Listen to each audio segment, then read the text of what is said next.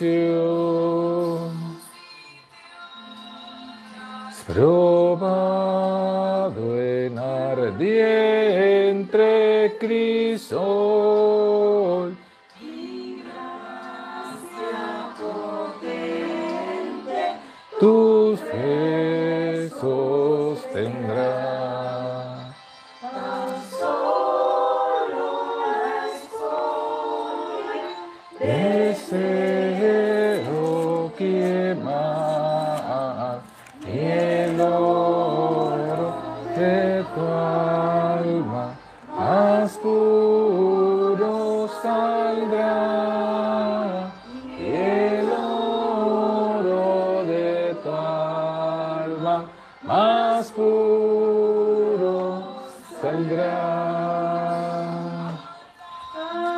alma que busque reposo en Jesús. En tus luchas la abandonaré. En cuando la quisiere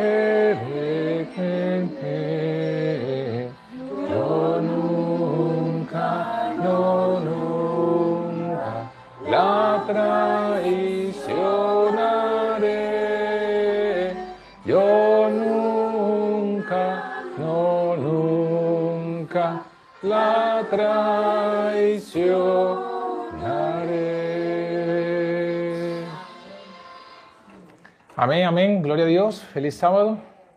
Eh, estamos contentos pues, de estar aquí una vez más. Hoy es sábado, Día del Señor. Eh, a pesar pues, del pequeño percance, estamos contentos de estar aquí una vez más. Disculpen a los hermanos que estuvieron pues, esperando la escuela sabática eh, a las 12, a, ¿qué? A, las, a las 11 de la mañana. A las 11. Y que bueno, no pudimos, pero ya saben que, fuimos que avisamos que vamos a hacerla entonces a las 4 de la tarde. Estamos aquí entonces para el culto, vamos a pedir la, la bendición de Dios, damos bienvenido a todos los que están aquí. A, primeramente la anfitriona, la hermana Sandra, que nos está ofreciendo por su casa aquí en Mora, que Dios le bendiga. También tenemos allá a la hermana Gloria. Sí. Y a la hermana Rosín, que también está por allá. Y por aquí tenemos a Migdalia, a Débora, bienvenida, a Xavi, a Brisa, bienvenida, a Aura. Y también tenemos aquí a la que está manejando la cámara de hoy, a Nicole. Bienvenida. Saludamos pues a los que, a los que vemos aquí que están escribiendo, que se han conectado. La hermana Amarilis Lozada, eh, Aura también, Mayra Correa desde Puerto Rico, eh, Amarilis también desde Puerto Rico, Beatriz Ayel, eh, Duarte, feliz sábado, el hermano Isidoro también que nos saluda, Yadira desde Costa Rica y Miguel Ángel Calvi que nos está escribiendo desde la Argentina. Entonces, bueno, vamos a orar, vamos a pedir la, la, bendición del Padre en esta reunión, en este estudio.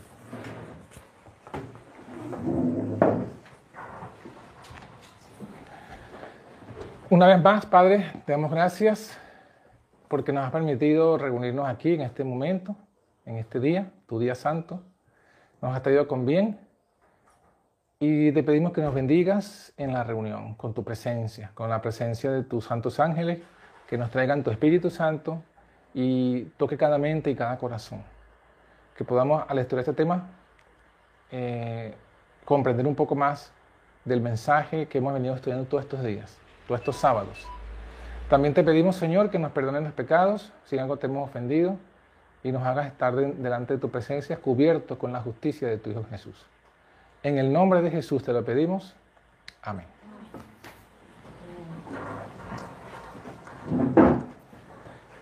Muy bien, el, el tema ya sabemos que se llama apostasía omega revelada. ¿Sí?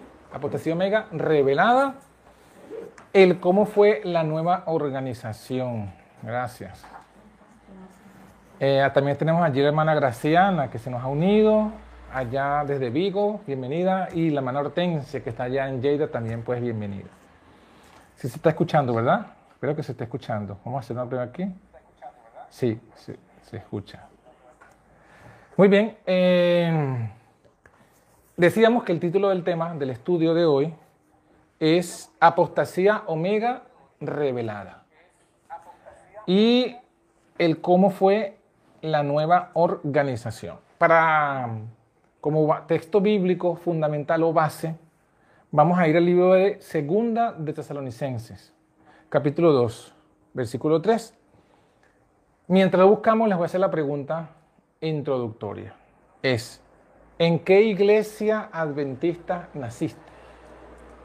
¿En qué iglesia adventista naciste? ¿Cuál es tu herencia? ¿Cuál es tu herencia y cuál es tu aprendizaje adventista? Eh, eso lo vamos a ir viendo justamente, pero esa pregunta va a ser clave para que entendamos cuál es nuestra condición, o por lo menos la condición en la que llegamos al mensaje y sabiendo la condición, sabremos entonces qué camino tenemos que recorrer. ¿Sí? Es como cuando uno va al médico, el médico precisa saber qué estás padeciendo, cuál es tu enfermedad. Y el médico te pregunta no solo los síntomas, sino que te pregunta a veces por tus padres, qué enfermedades tienen tus padres, si eres alérgico, te hace una serie de preguntas a modo diagnóstico para saber dónde estás, qué, puede, qué, puede qué enfermedad padece, inclusive qué puede eh, recetarte. Sabemos nosotros que lo malo de la medicina del mundo, la medicina alopática, es la receta, es, el cómo solucionar la enfermedad. Pero el método diagnóstico es correcto, el método que siguen los médicos para diagnosticar, observar, ver los síntomas, ese método sí es correcto. Lo que es incorrecto es la solución. Entonces, bueno, tomamos lo bueno. Lo bueno es que tenemos que saber diagnosticarnos espiritualmente, de dónde venimos, qué traemos, y luego entonces saber entonces cuál es el camino que debemos recorrer. Ahora sí, vamos a leer segunda de Tesalonicenses, capítulo 2, vamos a leer el versículo 3, que dice, nadie os engañe de ninguna manera. Nadie. ¿Por qué? Porque, esto... Porque no vendrá sin que venga antes la apostasía. No vendrá quién, de quién está hablando si uno lee los versículos anteriores, está diciendo Pablo en cuanto a la venida de nuestro Señor Jesucristo, que es lo que nosotros todavía seguimos esperando y es el centro de nuestro mensaje, de nuestra fe, la venida de Jesús. Por eso nos llamamos como adventistas, que esperamos la, el advenimiento de Jesucristo. Muy bien, en cuanto a esa venida, no nos dejemos engañar por nadie, por ninguna manera. ¿Por qué? Porque no vendrá sin que venga antes, ¿qué cosa? La apostasía ¿Y se manifiesta quién? El hombre, de pecado. Dos cosas, dos cosas fundamentales. No debemos esperar, esto era, lo dijo Pablo a, la iglesia cristiana apostólica, pero también sigue siendo válido a nosotros.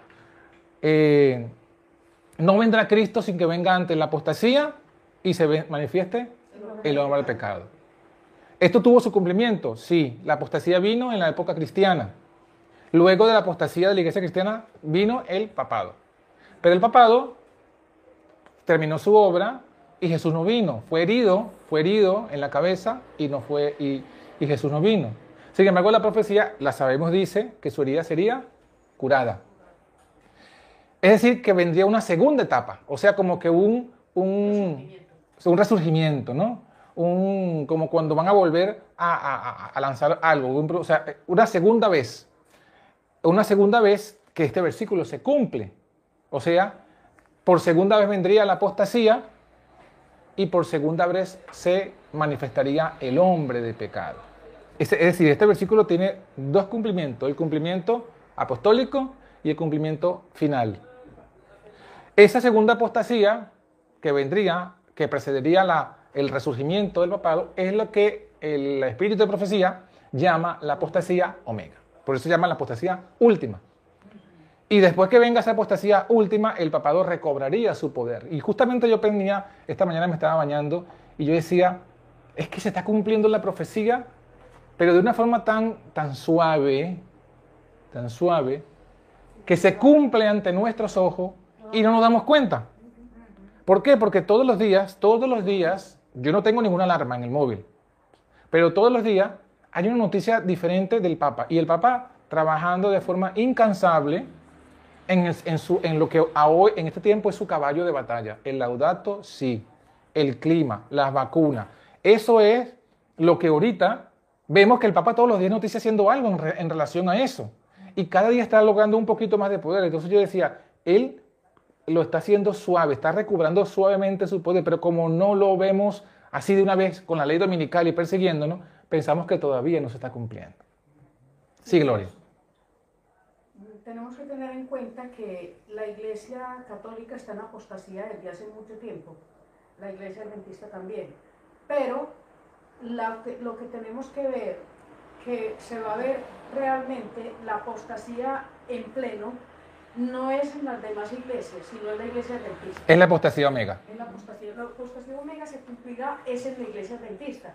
Entonces es ahí donde tenemos que tener los ojos abiertos para ver en qué forma se está cumpliendo la profecía con la iglesia. Correcto, es que eso justamente es el, el estudio que vamos a repasar, eh, las etapas, dado que este versículo acabamos de decir que tiene doble cumplimiento, tanto en la iglesia apostólica como en la iglesia del último tiempo, la iglesia adventista, entonces el cumplimiento en, en la apostasía del cristianismo que dio paso al surgimiento del poder papal es una tipología, un modelo, un símbolo, un ejemplo de lo que estaría la apostasía omega.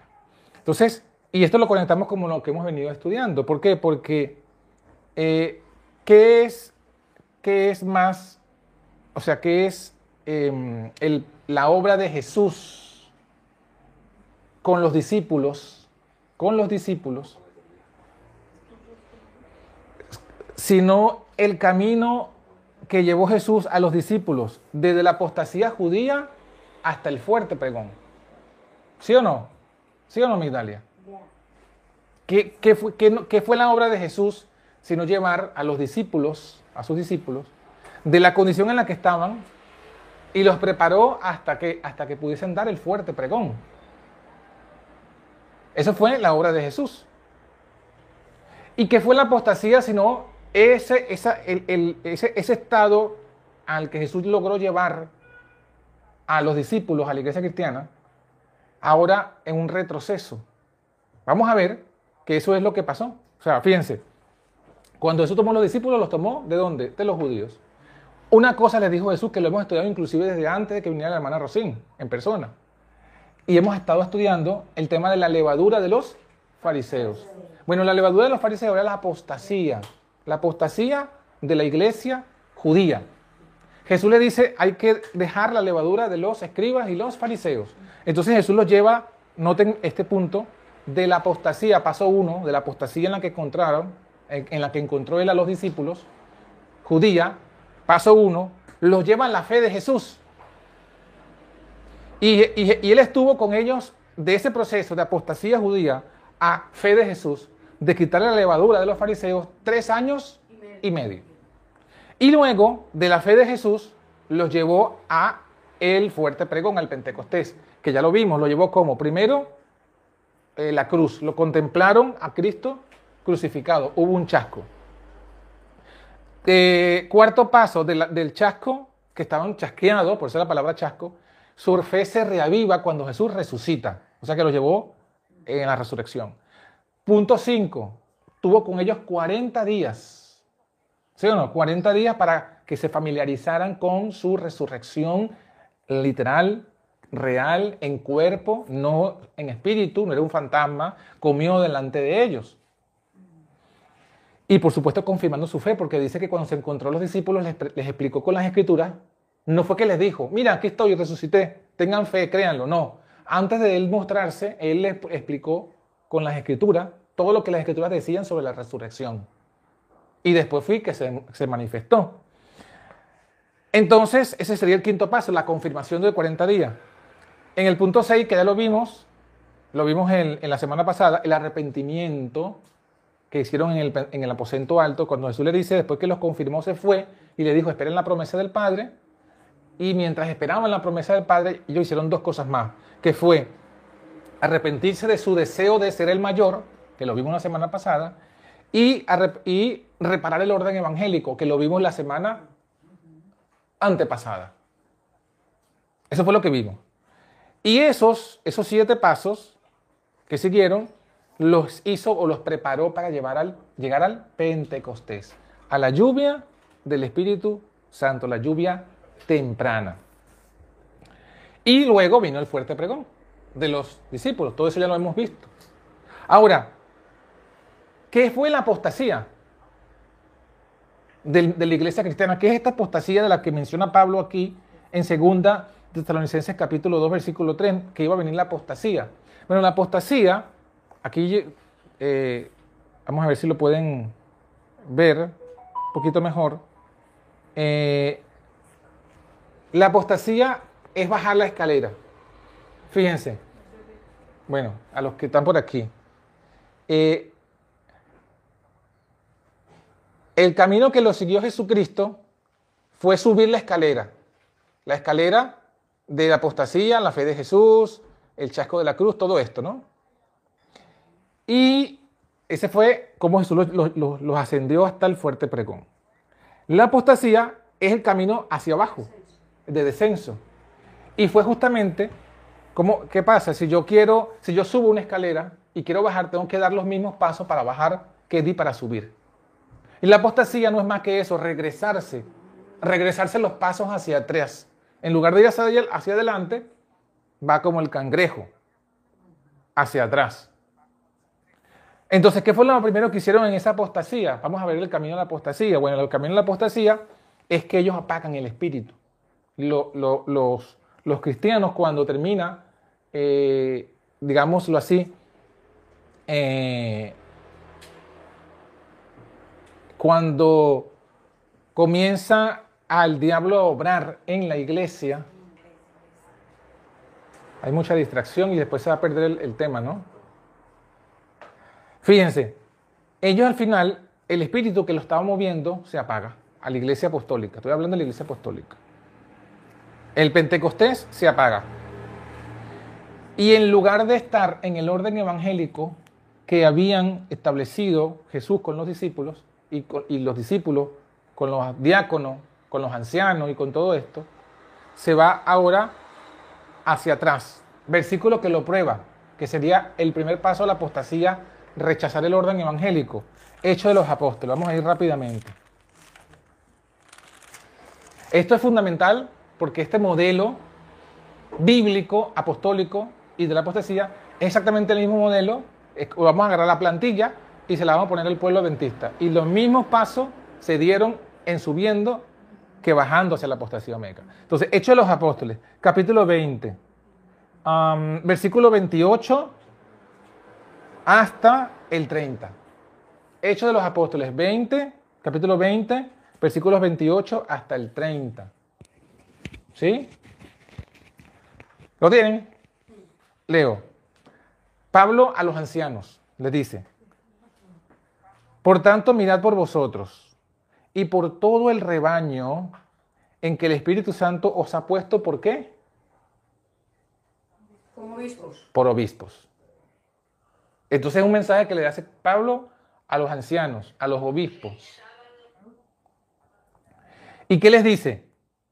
Mira por el rebaño que el Espíritu los puso por obispo para apacentar la iglesia del Señor que ganó por su sangre. Versículo 29, clave, punto clave. Porque yo sé que qué? Que después de mí qué? Después de mi partida, después de mi partida, entrarán en medio de vosotros lobos rapaces. ¿Qué significa eso? En, después de mi partida, Él es el apóstol. Después que los apóstoles partan. ¿Qué significa partir? Que los apóstoles parten. Que se mueren. Que se mueren, que van al, al dormir, al descanso.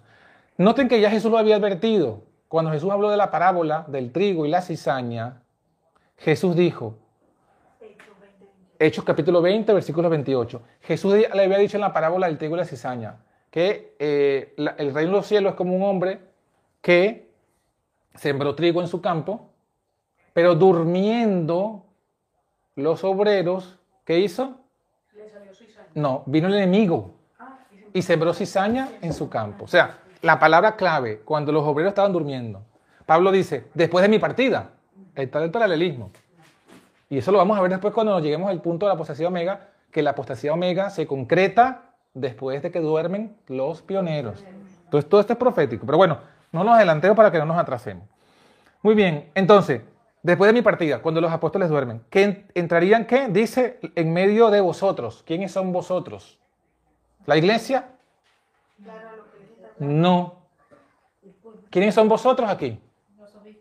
Los obispos, los ancianos el liderazgo. Entrará en medio del liderazgo de la iglesia lobos rapaces que no perdonarán al ganado. O sea, esto es la versión bíblica de la infiltración del liderazgo. Lo mismo lo había dicho Judas ya. Esto mismo, si quieren pongan la mano aquí y vamos un momento Judas, o lo anotan, si están anotando. Vamos al libro de Judas, que está justo antes del Apocalipsis, y miren lo que dice, hablando también de la apostasía. Judas capítulo 1, bueno, solo hay un solo capítulo. Bienvenida, hermana. A ver, aquí estamos. Uy, hay bastantes hermanos que han escrito. Yo he estado, no los he visto, no los he saludado. La hermana Yeti, bienvenida. Diana, bienvenida, hermanita. Que Dios te siga bendiciendo. Germán Canaviri, feliz sábados. Moni Martínez también saluda. Carlos Perdomo o Palomo, no sé, Carlos P. Giulio Rossini y su esposa Daniela, allá en Italia, eh, bienvenidos. Esperemos pronto que tengan un don de lengua para poder predicar en italiano. La hermana Rosana también y su familia allá en Madrid, saludos. Y Maxi. Bueno, estamos en el libro de Judas, capítulo 1, y vamos a leer el versículo 4. ¿Quién tiene el versículo 4? Gloria, en voz fuerte, audible, que te escuchen allá en Italia. Porque algunos hombres han entrado encubiertamente, los cuales desde antiguo habían sido destinados para esta condenación. Ellos son hombres impíos que convierten la gracia de nuestro Dios en libertinaje y niegan al único soberano, el Señor nuestro Jesucristo. Amén. Está hablando de la apostasía y está diciendo cómo vendría. Algunos hombres entrarían abiertamente. No, encubiertamente. O sea que la infiltración jesuita no es de la época moderna, no es algo nuevo, no fue que lo inventó eh, este señor que se me olvidó, de la compañía de Jesús, Ignacio de Loyola. Ese método no lo inventó él, ya estaba desde ahí, ya lo, ya lo advierten, lo advirtió Pablo, lo, lo dice Judas. Entrarían encubiertamente. Ahora sí volvamos otra vez a Hechos 20, entre, en medio del liderazgo. ¿Y qué harían entonces en esa apostasía o en ese trabajo? Dice que entrarían lobos rapaces, no, no se manifestarían como lo que son, vendrían encubiertos. También lo dijo Jesús, guardados de los falsos profetas, que vienen a vosotros como vestidos, externamente vestidos de oveja, pero por dentro son lobos. Cuando se van a llevar un niño, los que, los que secuestran niños, ¿qué le ofrecen? Un caramelo, un dulce, algo, ¿verdad? Y se presentan como que, ay, como que tratan bien al niño. Y después, ¿qué hacen? Después que se lo llevan, se lo comen. en el sentido figurado le hacen daño. Bueno, por eso es que no hay que eh, aceptar nada de un extraño. Brisa y Nicole, nada de un extraño. Ni en, ni en público ni por las redes sociales. Ah, porque a veces, ah, no, estoy en mi casa, no me pasa nada, pero entonces empiezo a hablar por el móvil con gente extraña. Cualquier persona que le escriba, mira, papá, me, me están escribiendo, me están llamando. Bueno, eh, versículo 30 ahora. Hechos 20, habíamos leído el, el 28, el 29, ahora el 30. De vosotros mismos, de los ancianos, de los obispos, de vosotros mismos se levantarán hombres que hablarán cosas perversas. Noten la clave, ¿para qué? Ah, ese es el punto 7. Llevar los discípulos, discípulos tras de sí. Es decir, aquí está hablando de rechazar el orden evangélico. ¿Por qué? Porque ya, ya el trabajo, el trabajo del verdadero pastor, del verdadero apóstol, del verdadero mensajero, profeta, evangelista, nosotros, ¿cuál es el trabajo? ¿Predicar a quién? A Cristo. ¿Llevar la gente a quién? A Cristo. Que la gente ponga su fe en quién? Que confiese sus pecados a quién? A Cristo. Y que haga de Cristo su maestro, su Señor y su Rey. Ese es el trabajo. Si cuando un predicador se exalta a sí mismo, ya no está haciendo la labor de Cristo. Está arrastrando a los discípulos tras de sí. Entonces cuando la gente, cuando, cuando las personas están, se llaman discípulos de Bullón, discípulos de tal, discípulos de tal cual y pascual, ya entonces son discípulos que están detrás de esa persona. Y entonces eso es uno que está entrado encubiertamente, porque él, él ha traído a los discípulos detrás de sí. Y ha cambiado el orden, porque el orden, el orden de Dios es que todos somos qué? ¿Qué somos todos según Jesús? Vosotros, cuando, cuando Jesús habló un poco también del orden a sus discípulos, les dijo, vosotros sabéis que en las, en las naciones de la tierra los reyes se enseñorean sobre los, sus súbditos, pero entre vosotros, ¿qué? No será así, sino que todos vosotros sois hermanos, hermanos. O sea, todos estamos al mismo nivel, con diversos dones, ¿cierto? Diversos ministerios, pero al mismo nivel. Entonces, cuando, cuando la figura se vuelve todo detrás de una persona, entonces ahí es cuando se ha trastocado el orden. Por eso es que el paso, después que apagan el espíritu, ya se profetiza que la apostasía vendría precedida por este cambio de orden, donde ahora los discípulos seguirían a los obispos. Seguirían a los obispos. Vendría la supremacía. Noten, está en la Biblia. Estamos leyendo los versículos. Estaba diciendo que se refería a. em, em, Pablo les dijo, el Espíritu los puso como obispos. Entonces está diciendo Pablo, llegaría un momento en que los obispos que pretenderían la supremacía. Lo, di- lo dijimos el sábado pasado. Ajá. Bueno, esto llevaría también a la apostasía doctrinal, porque dice el versículo, eh, creo que fue este, ¿no? Sí, hablarán cosas perversas. Ajá, ¿es este versículo? Sí, el 30. O sea que después que se, que se exaltan, después que el obispado se exaltaría, después de la supremacía del obispado, comenzarían a hablar cosas Perverso. perversa. Eso nos da paso al siguiente paso, eso nos da entrada al siguiente paso, que es el- la apostasía doctrinal. En el caso de la iglesia primitiva, esa apostasía doctrinal ya la leyó la managloria. En el libro de Judas nos señala algunos puntos de doctrina que introducirían estos hombres. ¿Qué fue lo que leyó Gloria? El versículo dice, Judas 1.4, eh, nos dice cuáles eran los puntos doctrinales principales. Dice, convertirían la gracia de Dios en qué? En libertinaje. O sea, es, una, es un mensaje, una, una doctrina, solo la gracia, nada de la ley. La gracia sin la ley. Primera doctrina. Segunda doctrina, negarían, ¿qué cosa? Adiós. Pero ¿cómo negarían a Dios? ¿Qué negarían de Dios? Es el único. ¿Qué es el único qué? Dios. No, no señor. Dice, allí dice un versículo, una palabra clave. Y a Dios, el único soberano. ¿El único qué? soberano. Soberano. ¿Qué significa? Porque, miren, un, un punto clave que les recomiendo. Cada cosa de los versículos, y sobre todo si es profecía, hay que masticarlo, masticarlo, hay que, hay que rumiarlo, hay que, hay que pensar. ¿Qué quiere decir? Porque este énfasis, les explico. Negarían de Dios un aspecto fundamental. No negarían todo de Dios, dice el versículo, sino que negarían que Dios es el único soberano. Soberano, ¿qué tiene que ver que cuando hablamos de soberanía, de qué estamos hablando? ¿De naturaleza o de jerarquía? De naturaleza. No de naturaleza, Jerarquía. de jerarquía. Porque, porque cuando hablamos de, de- si hablásemos de la naturaleza de Dios, hablaríamos de los atributos, que es omnipresente, omnipotente, pero aquí no está diciendo de los atributos, está hablando de soberanía. Soberanía está hablando de, eh, de mandato, de poder, de jerarquía. Entonces está diciendo que estos hombres encubiertos eh, negarían, que, el- que negarían que el Padre es el único que está a la cima en la jerarquía. Eso es lo que está diciendo el versículo. No estamos leyendo otra cosa. Pues Ahora ustedes se preguntan, bueno, ¿qué doctrina niega que el Padre es el único que está en la cabeza de la jerarquía? Que. Ah, la Trinidad. Entonces, este versículo está profetizando que la apostasía omega sería, tendría que ver con la, con la deidad.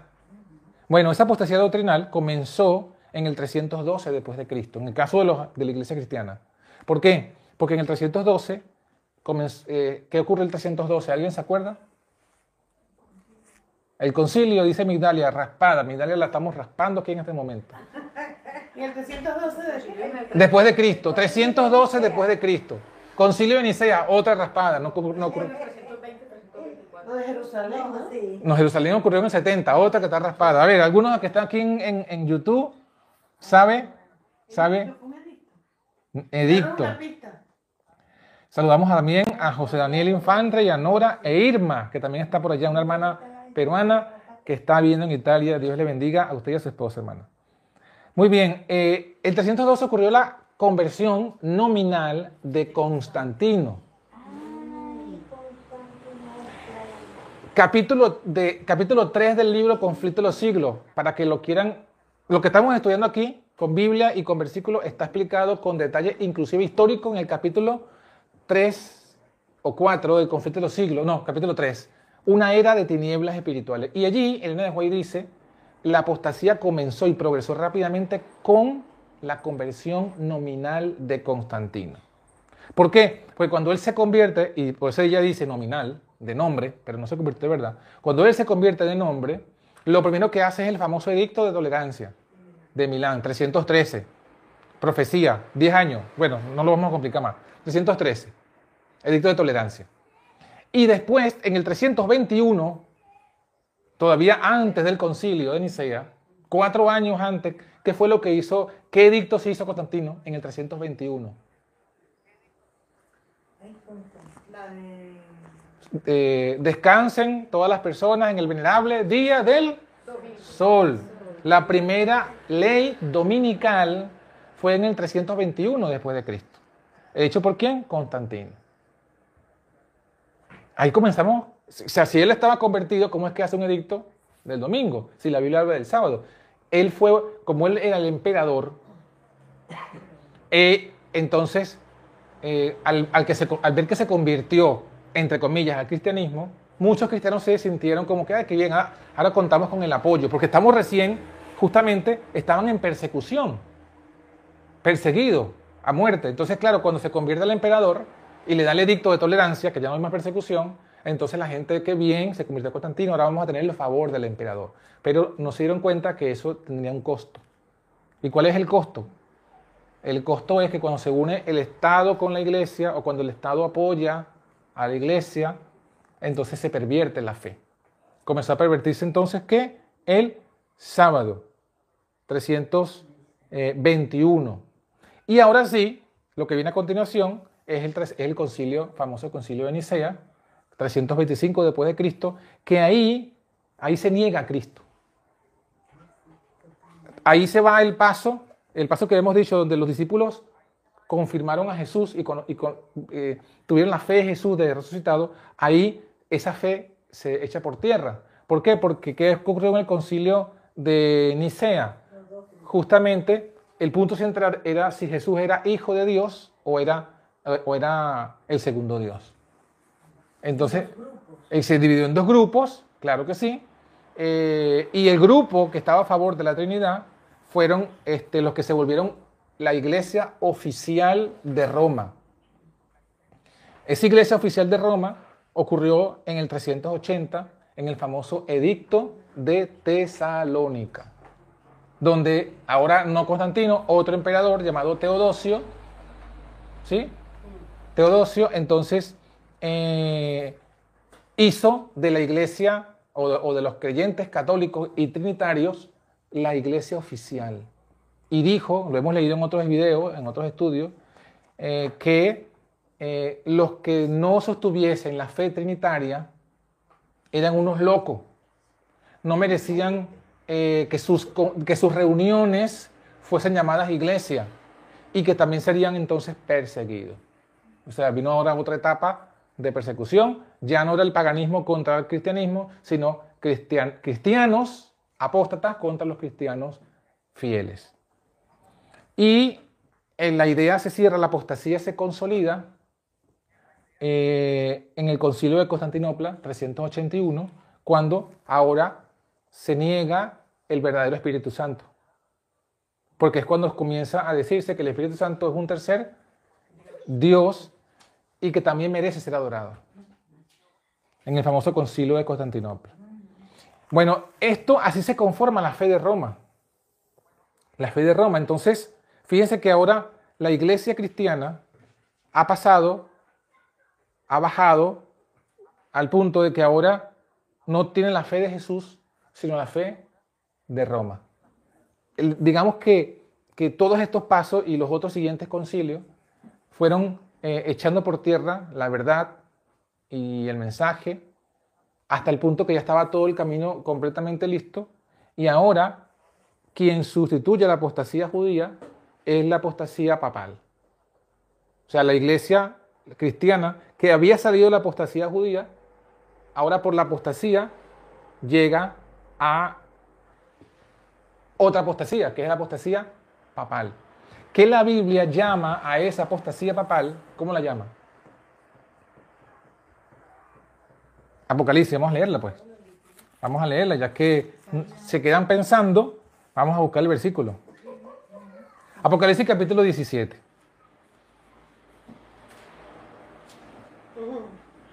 Vamos a leer. Eh, ajá. Vamos a leer. Eh, versículo 1 hasta el 5. 17, 1, 5. Sí.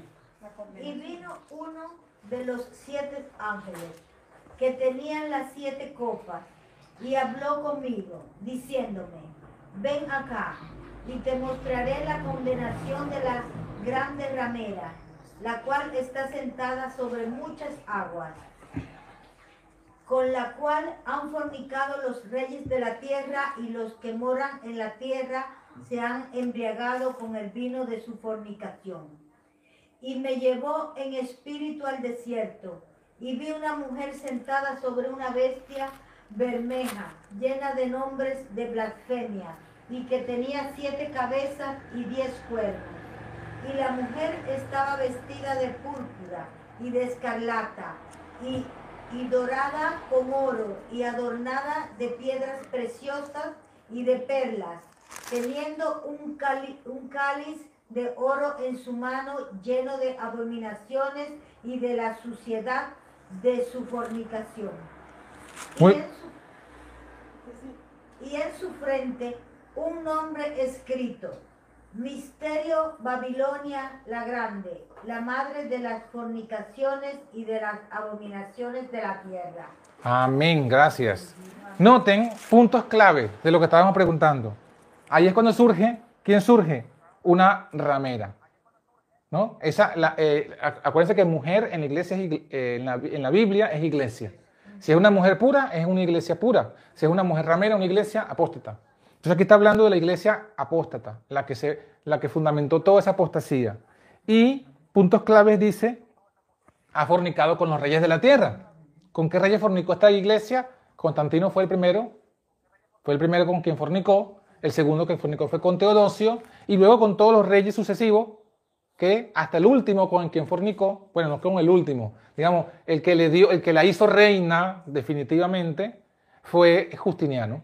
porque luego también fue quien le dio, quien, quien Justiniano, fue Clodoveo eh, y Belisario y Justiniano, todos los que se fueron el brazo armado de la Iglesia Católica para exterminar justamente a estos tres cuernos arrianos. ¿Y qué, y qué significa? Que eran que no creían en la Trinidad. Cuando se exterminan a los arrianos del panorama geopolítico de Europa, entonces cuando comienzan a correr los 1260 años. ¿De quién? De la manifestación del hombre de pecado. Y entonces aquí dice, esos son los reyes con los que fornicó. Y con ellos fornicó, ¿y qué fue lo que produjo? Dice el versículo 2, que, que ya lo leyeron, el vino de su fornicación, que son las doctrinas, las doctrinas falsas. En su frente un misterio, leímos en el versículo 5, Babilonia, la grande, la madre de las rameras y de las abominaciones en la tierra. Entonces, ¿Cómo se llama la apostasía papal? Babilonia.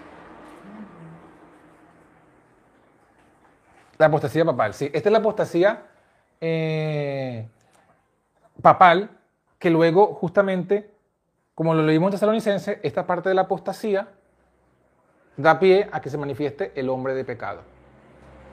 El hombre de pecado, el papado.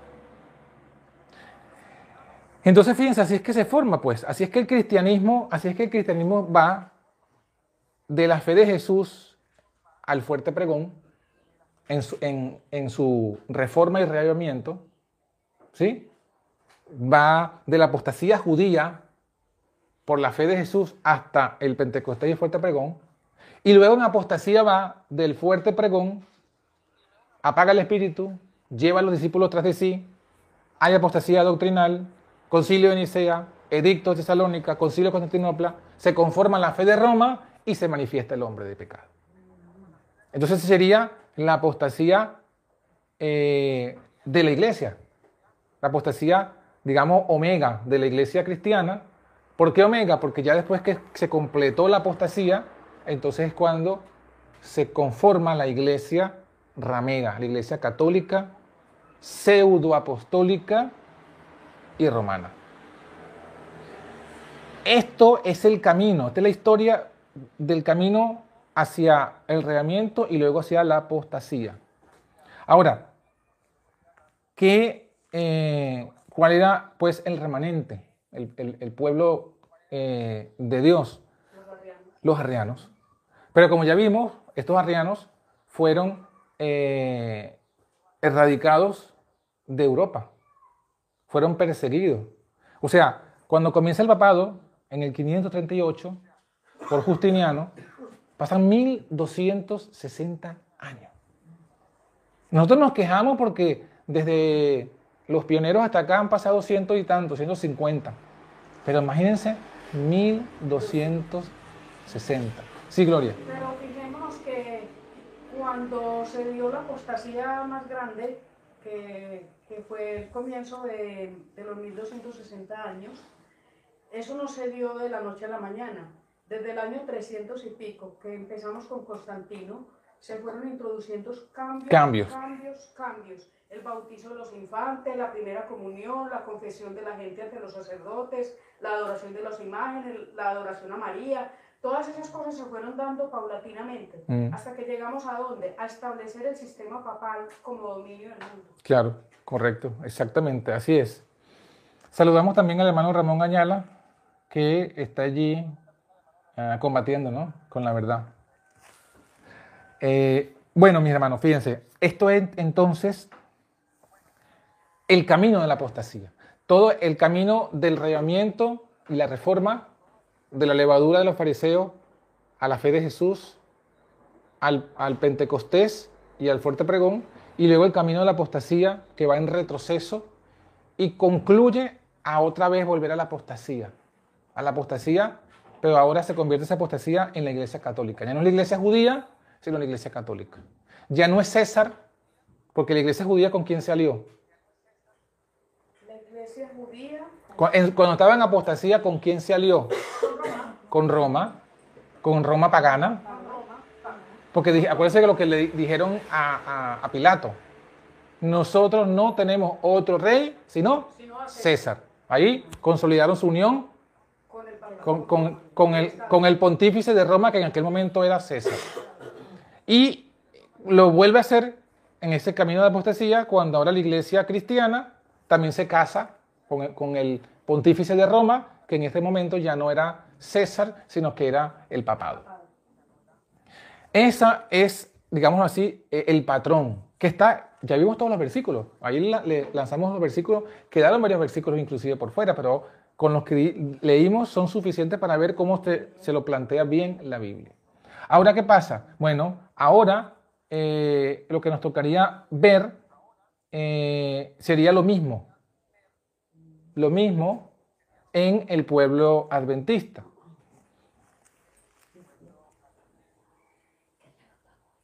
Am,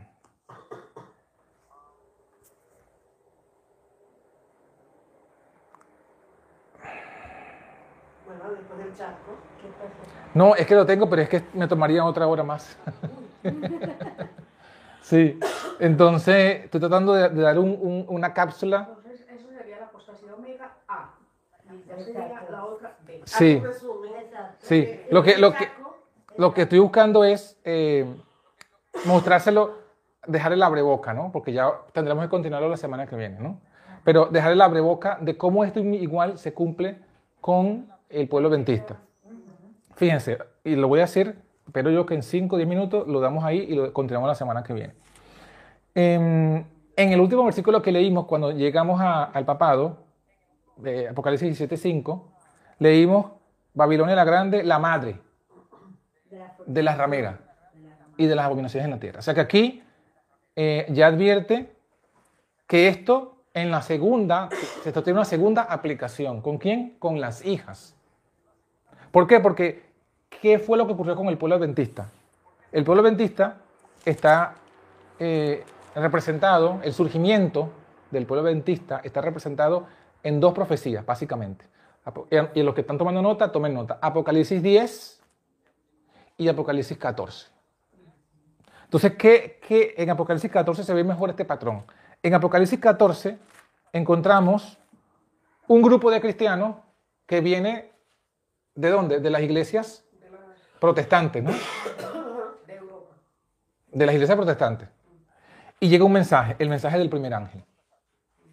Ese mensaje habla de, de la hora de su juicio. ¿Se acuerdan? La hora es el chasco. O sea, la hora representa el chasco porque ellos esperaban que Jesús venía, no vino, hubo un chasco.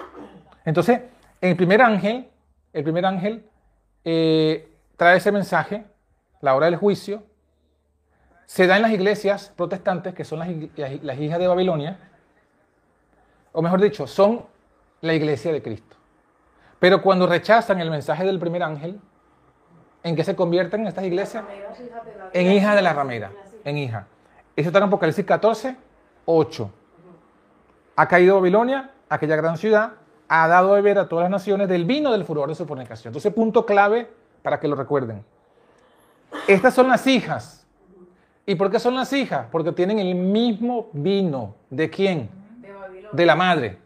Así que cuando aquí dice versículo 8, Apocalipsis 14, 8, cuando dice el vino de su fornicación, no está diciendo el vino de la fornicación de las hijas.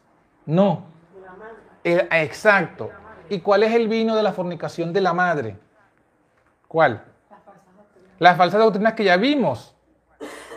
Las falsas doctrinas que se introdujeron por Constantino. Una de ellas es el domingo, otra de ellas es la Trinidad. Así que en Apocalipsis 14, 8, vuelve a salir el tema de la Trinidad. Y vuelve a salir el tema del domingo y de todas las, las doctrinas católicas. Entonces, el Señor los saca de allí. ¿Cómo los saca de allí? Con el mensaje del segundo ángel y el mensaje del tercer ángel. O sea que el mensaje del tercer ángel, del segundo, del primero, del segundo y del tercer ángel, llevan a los creyentes que están en las hijas de Babilonia, ¿a dónde los llevan? De esa condición que están bebiendo el vino de Babilonia, ¿a dónde los llevan? El primero, el segundo y el tercero, ¿a dónde llevan el remanente? ¿A qué condición? Apocalipsis 14, 12. Aquí está la paciencia de los santos, los que guardan los mandamientos de Dios y la fe de Jesús. que fue cuando empezaron los apóstoles, en los tres años y medio. Vean viendo el paralelismo. ¿Sí, no?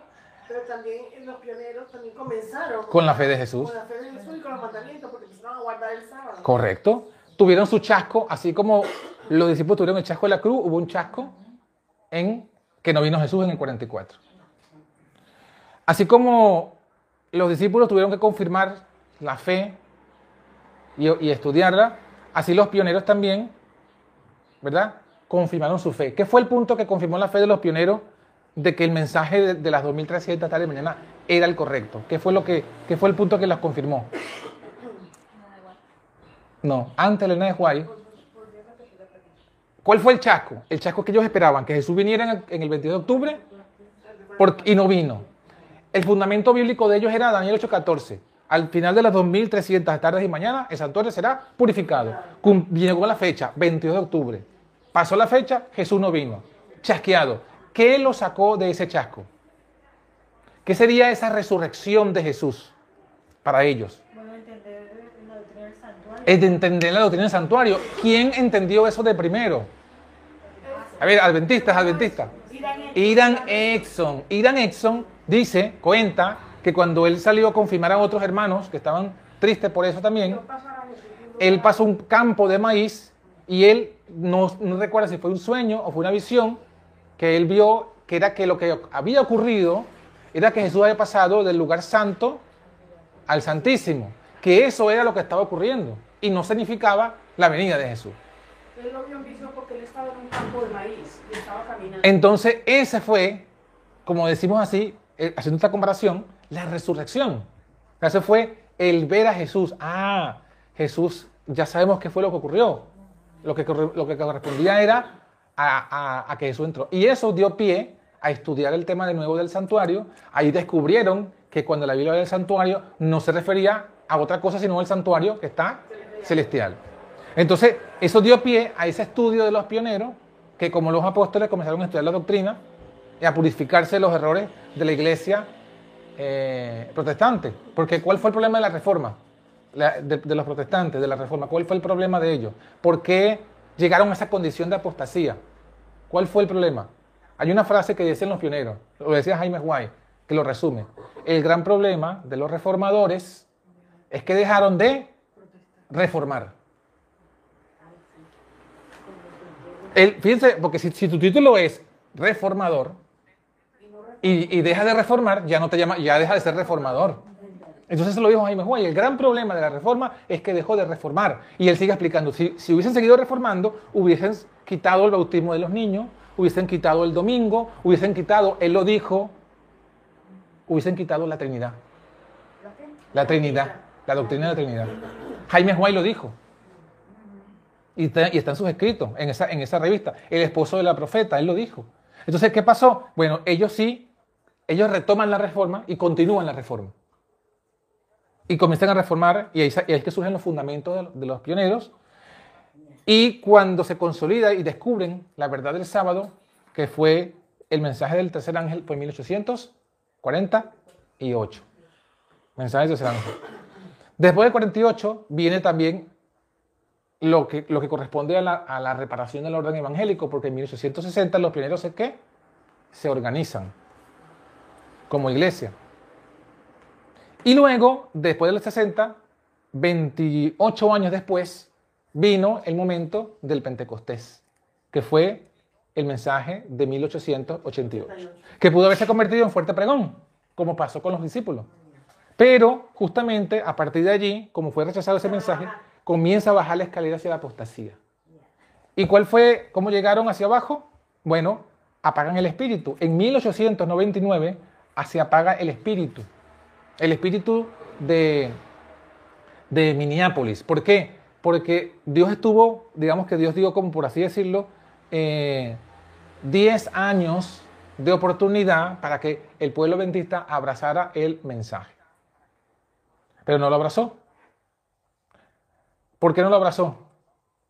Porque sus líderes, acuérdense que el, acuérdense que el mensaje, el mensaje de la justificación por la fe, ¿dónde fue dado? En una casa a un grupo de hermanos, ¿dónde fue dado? En un congreso. ¿Quién iba, quién iba a los congresos? ¿Y quién va a los congresos? Los pastores y los delegados, o sea, los, los, los, los líderes. El mensaje fue dado a los líderes, los líderes lo, re- lo rechazan. Eh, Ja- em, Wagner, Jones y de White comienzan a ir después a todas las iglesias predicando el mensaje y finalmente se apaga. ¿Cómo se apaga? Cuando ellos deciden, cuando la Asociación General decide, como ya no quieren aceptar el mensaje, deciden mandar a Elena de White a Australia, a, no recuerdo si fue a Wagner, creo que fue a Wagner, sí, a Inglaterra y a Jones lo dejan en Estados Unidos, o sea, lo separan. Lo dejan en Estados Unidos por un tiempo. Sí, lo- o sea, Pero al tiempo le sacaron el chisme y lo sacaron de la iglesia. pero ¿cuál fue el objetivo entonces? El objetivo fue se- separarlos a ellos tres para que dejaran de predicar el mensaje. Y así, así se apaga el mensaje del fuerte pregón y de la lluvia tardía. En 1901, aquí estoy haciendo un resumen porque yo iba a leer muchas citas, pero no las voy a leer porque si no salíamos, aquí a las 5 de la tarde. Eh, después de que se apaga el espíritu, en 1901 se consolida una apostasía de la organización, del, orden. ¿Por qué? Porque ya para, eh, estos años eh, se había transformado, el- se había trastocado el orden. Un ejemplo relacionado con lo que estamos hablando. Los delegados del Congreso de Minneapolis escucharon la presentación de Wagner y de Jones, muy buena, y hasta cierto punto como que se querían dejar convencer, pero ¿saben qué fue lo que los detuvo también? Que el presidente de aquel entonces, que estaba enfermo y no fue, escribió y dijo, no acepten hasta que yo escuche. Y ellos asintieron. ¿Qué significa eso? Lo, lo- lo colocaron a él como un mini papa Claro, un obispo que, se, que, que- buscó una supremacía. Ya la hermana Joy estaba denunciando al final de 1899 que la iglesia se estaba centralizando. Y hay muchas citas que la vamos a leer la semana que viene donde ella denuncia justamente la centralización de la... ¿Y qué es la centralización? Bueno, que algunos pocos líderes están queriendo controlar cada ramo de la obra. Eso es justamente la apostasía del orden evangélico. Eso es la semilla de la nueva organización que se manifestó. Porque hoy día, hoy día, en la, en la organización adventista, ni siquiera un pastor puede predicar la verdad, o sea, un, un pastor puede predicar, aunque sea fiel a ellos, un pastor no puede predicar en otro distrito sin el permiso de, su, de, la, de, la, sí, de la asociación a la que él pertenece. O sea, hay un control monárquico que domina pues, en, la, en la es, iglesia, es la misma estructura que tiene Roma. que tiene la iglesia católica. Es exactamente la misma estructura. Sí. Los clérigos y, y los, la feligresía. Es la, mi- la misma estructura. Mm. Como, como dice la hermana Patricia, es cierto, astuto el enemigo, los hermanos no se dieron cuenta. Bueno, avanzando para terminar ya, la apostasía alfa y omega se da entonces luego de que apostatan del orden evangélico, se da la apostasía alfa y omega entre 1903, que fue cuando surge la apostasía alfa, que fue el panteísmo de Kellogg. El panteísmo de Kellogg, dice Elena de White, tenemos la cita, atacaban la personalidad de Dios y de Cristo. Atacaban el- la doctrina de la deidad, presentaban un Dios que estaba eh, inmanente en todas las cosas. Dios moraba en la planta, Dios moraba, sí, eh, eh, destruía la personalidad de Dios, porque eh, si es una persona, habita en el santuario. Bueno, y la apostasía omega, que comienza en 1928, ya ustedes la conocen bastante, con nuestro, bueno, el amigo de ellos, Leroy Frum, quien eh, escribe un libro, bueno, comienza unos estudios entre los pastores, justamente, él también era un pastor, él era secretario de la Asociación General, y él comienza a dar un- unos estudios sobre el Espíritu Santo. Él mismo confiesa, él escribe un libro que lo publica, se llama La Venida del Consolador, y en la introducción de ese libro, él dice, yo no encontré entre, eh, nada entre nuestros pioneros ni entre nuestros hermanos que me ayudara a, a explicar este tema. Y tuve que buscar fuera, entre otros predicadores, eh, esta comprensión. ¿Cuál comprensión? Él presentó eh, la- la- la- la- el Espíritu Santo como un tercer ser, un tercer Dios. Pero entonces hacer eso. era- Comienza a beber del vino de Babilonia. Entonces, pero está haciendo lo mismo que hicieron la hija. Entonces se convierten en hermanos. Es que ya tú vas a ver al final dónde termina todo esto. Eh, algo que se me olvidó mencionar aquí.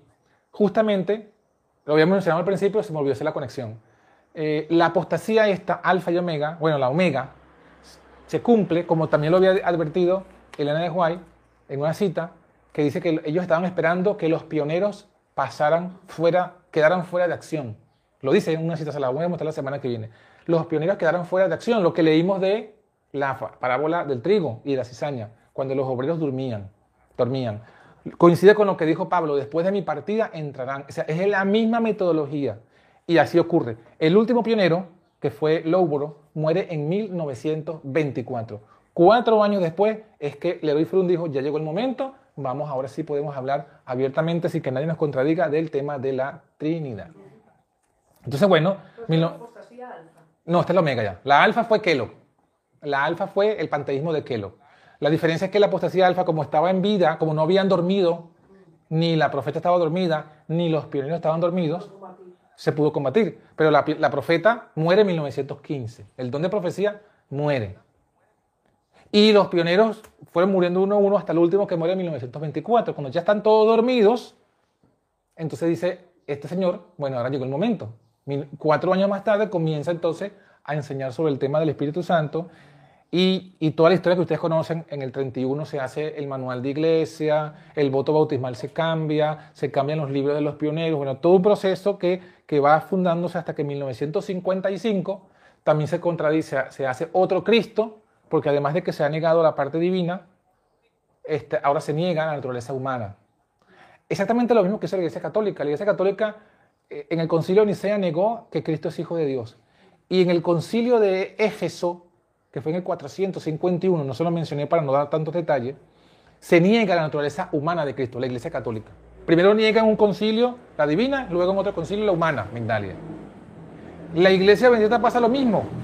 En 1928 se niega a Jesús como hijo con la Trinidad y en el 55 se niega a Jesús en la carne de pecado eh, en el 55. O sea que podríamos decir, haciendo una analogía, eh, en 1928 y 30 y 31 es el concilio Nicea Adventista.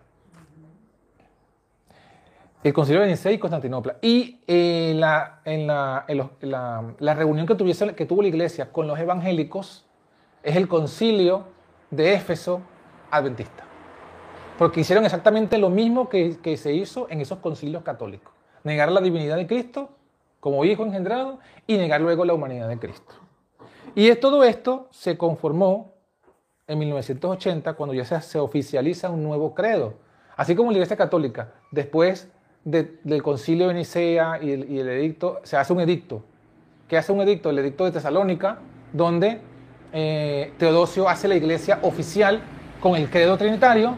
Bueno, lo mismo ocurre en el punto adventista cuando en 1980 se oficializan todos estos cambios y la, y la doctrina oficial adventista es la doctrina de las 28 creencias fundamentales que son la parte apóstata. Que se oficializa la Trinidad, se oficializa un Cristo con carne santa, se oficializa todas otras más que no hemos hablado, pero son más detalles de apostasía. Y ya en 1988 se saca el primer libro, hermana Rosín, 1988 se saca un libro, porque las creencias nuevas se, se se aprueban en 1980. Pero el libro donde se, se- se- se reúnen todos los argumentos de los teólogos sobre esa, eh, fue en 1988. Y se saca el famoso libro que, que prácticamente en toda casa adventista hay, un libro que se llama 27 creencias de los adventistas del séptimo día. Hoy es 28 creencias, donde están ahí explicadas. Ese, Se llama el que sacó no sé qué cuestión. Eso fue en el 50. No, yo estoy hablando de este que fue el oficial.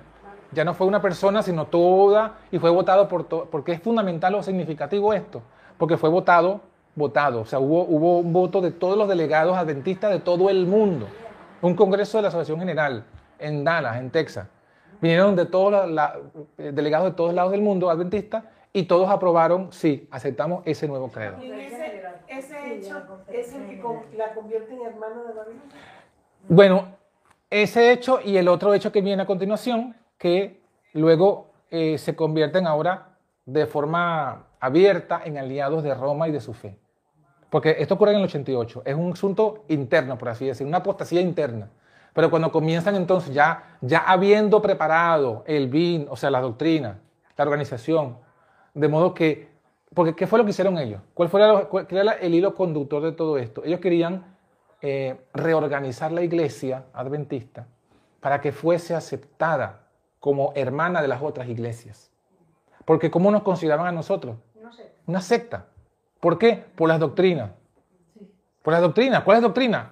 La Trinidad, la doctrina de Cristo y la doctrina, y la doctrina de tener un profeta. Y el santuario. Y el santuario. Esas cuatro doctrinas nos convertían en secta. ¿Y qué significa ser secta? Bueno, ser mal visto. Los líderes no pueden entrar en todos los, cons- los- los congresos que hacen todos los otros líderes de las otras iglesias, la confraternidad de pastores. No pueden tener los mismos beneficios políticos. No pueden entrar en, en esa- en esos concilios eh, políticos donde no pueden recibir ayuda del Estado. Entonces ellos quisieron cambiar la imagen de la iglesia.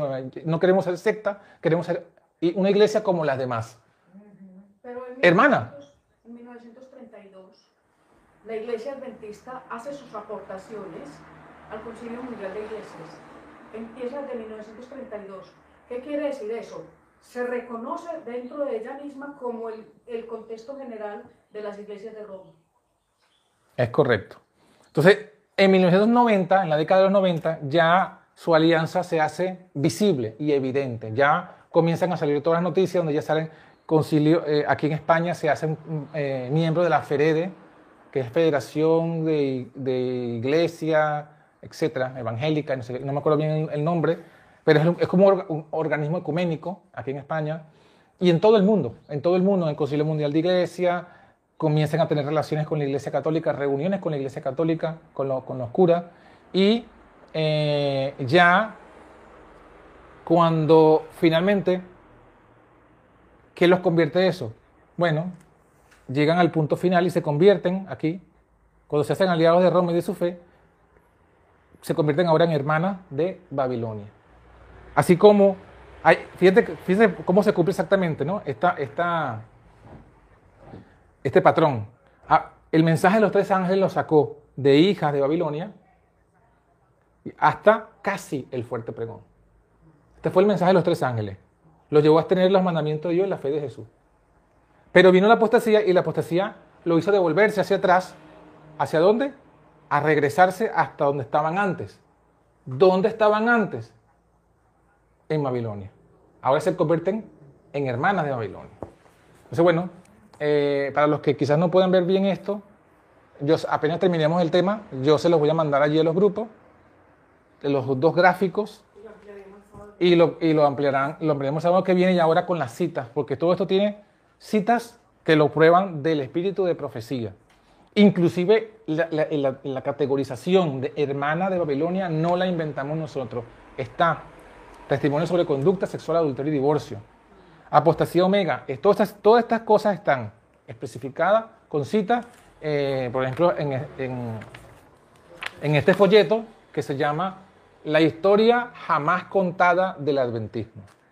Entonces, allí eh, he reunido todas las citas que hemos hablado hoy y más que muestran citas, mayoría del espíritu de profecía, algunas otras de, de pioneros, pero que, nos, que como, como titula, ¿no? nos muestran una historia que nunca nos han contado. La historia real de lo que ha ocurrido. Entonces, bueno, eh, ¿dónde estamos nosotros? ¿Dónde nacimos nosotros? La pregunta que se hizo al principio, ¿dónde nacimos nosotros? Nosotros nacimos en una iglesia que se había convertido en hermana de Babilonia. Entonces, nosotros creemos en el mensaje bendita, sí. Pero entonces, ahora nuestra labor es, nuestra labor es salir de aquí, caminar hacia este, hacia este, hacia este peldaño y comenzar a subir de nuevo por todos los pasos que Dios dio, que, que- que el pueblo dio a través de Dios. Entonces, bueno, eso lo estudiaremos la semana que viene, las citas y el paso que debemos dar demostrando cuál es nuestro camino para poder volver a, a- a- a tener esta oportunidad, a la oportunidad de, de llegar a la lluvia tardía y al fuerte. Exacto. Entonces, bueno, eh, que Dios nos bendiga, que Dios nos, nos ayude, que nos dé entendimiento y por favor, por favor, este, eh, seamos verianos, estudiemos estas cosas con calma para que, para que lo entendamos porque es, bueno, a mí me ha tomado varios años estudiándolo. Entonces, yo sé que en una, en, una reunión de una hora, de una hora y media, eh, no se va a poder entender todo, pero el trabajo de ustedes es estudiarlo, verificarlo, ver que esas cosas son así, para que entonces estemos preparados para dar el paso que debemos dar. Sí, Gloria. A las, a las 5. A las 5 vamos a hacer la escuela sabática, ¿vale? A las 5 de la tarde, de- dentro de 3 horas. ¿Sí o no? Porque son, la- son las 2, sí. Ya nos pasamos bastante. Sí. A las 5. A las 5 nos vemos, dentro de, dentro de 3 horas haremos la escuela sabática. Sí, hermana El Gloria. primer peldaño donde tenemos que estar caminando todos los que aceptamos este nuevo mensaje y el mensaje evangélico, en la organización esta pues del, del, del orden evangélico, ese primer peldaño tiene que ser el mensaje de 1888. Mm. Allí donde empezó la ruina de la iglesia adventista tiene que ser el triunfo de la, La restauración. la restauración. Bueno, que Dios nos bendiga a todos que han estado aquí en casa, gracias. A los 44 hermanos que han estado conectados y han permanecido conectados. Este, bienvenido a la hermana también Azucena, que sabemos que está allí, pero que no puede escribir, pero que está allí. Saludos, hermanita.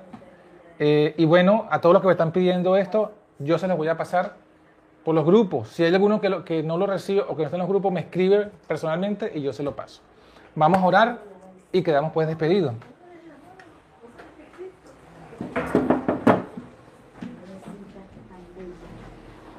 Ahora mismo, a los que me preguntan, son las 2 en punto de la tarde. A las 5 tendremos la escuela sabática, es decir, dentro de 3 horas exactas. 3 horas, dentro de 3 horas. Calculen según sus horarios. Oremos. Gracias, Padre, por tu palabra, por los testimonios, por esta historia que nos has permitido conocer, por esta, estos paralelismos que nos has permitido entender en la profecía, en la historia, y ayudar, ayúdanos a, ver también cómo se refleja en nuestro tiempo, cómo nos muestra dónde estamos y también lo que tenemos que hacer. Porque queremos caminar el camino de regreso, el camino, queremos ser restaurador de portillos y restaurador de calzada. Sabemos que somos pecadores, muchas veces caemos en rebeldía, nos dejamos seducir, perdónanos Padre, danos arrepentimiento profundo y sincero y más fuerza de voluntad para salir adelante. Permite que también podamos cada vez más unirnos en espíritu, en verdad, para que tú puedas obrar en, cada uno de nosotros. Bendice a los hermanos que han estado conectados, escuchando, compartiendo, tanto los que han estado aquí en persona como los que han estado por YouTube, que tu bendición los alcance a todos y que danos ese espíritu de veriano para que podamos estudiar estas cosas en la semana con calma, confirmar que son así y estar aún más preparados en espíritu y en verdad para dar el paso que, se- que hemos de dar.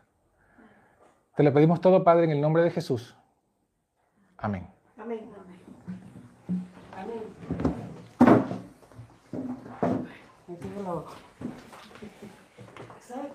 Bueno, sí, acuerdo. Hasta ahora.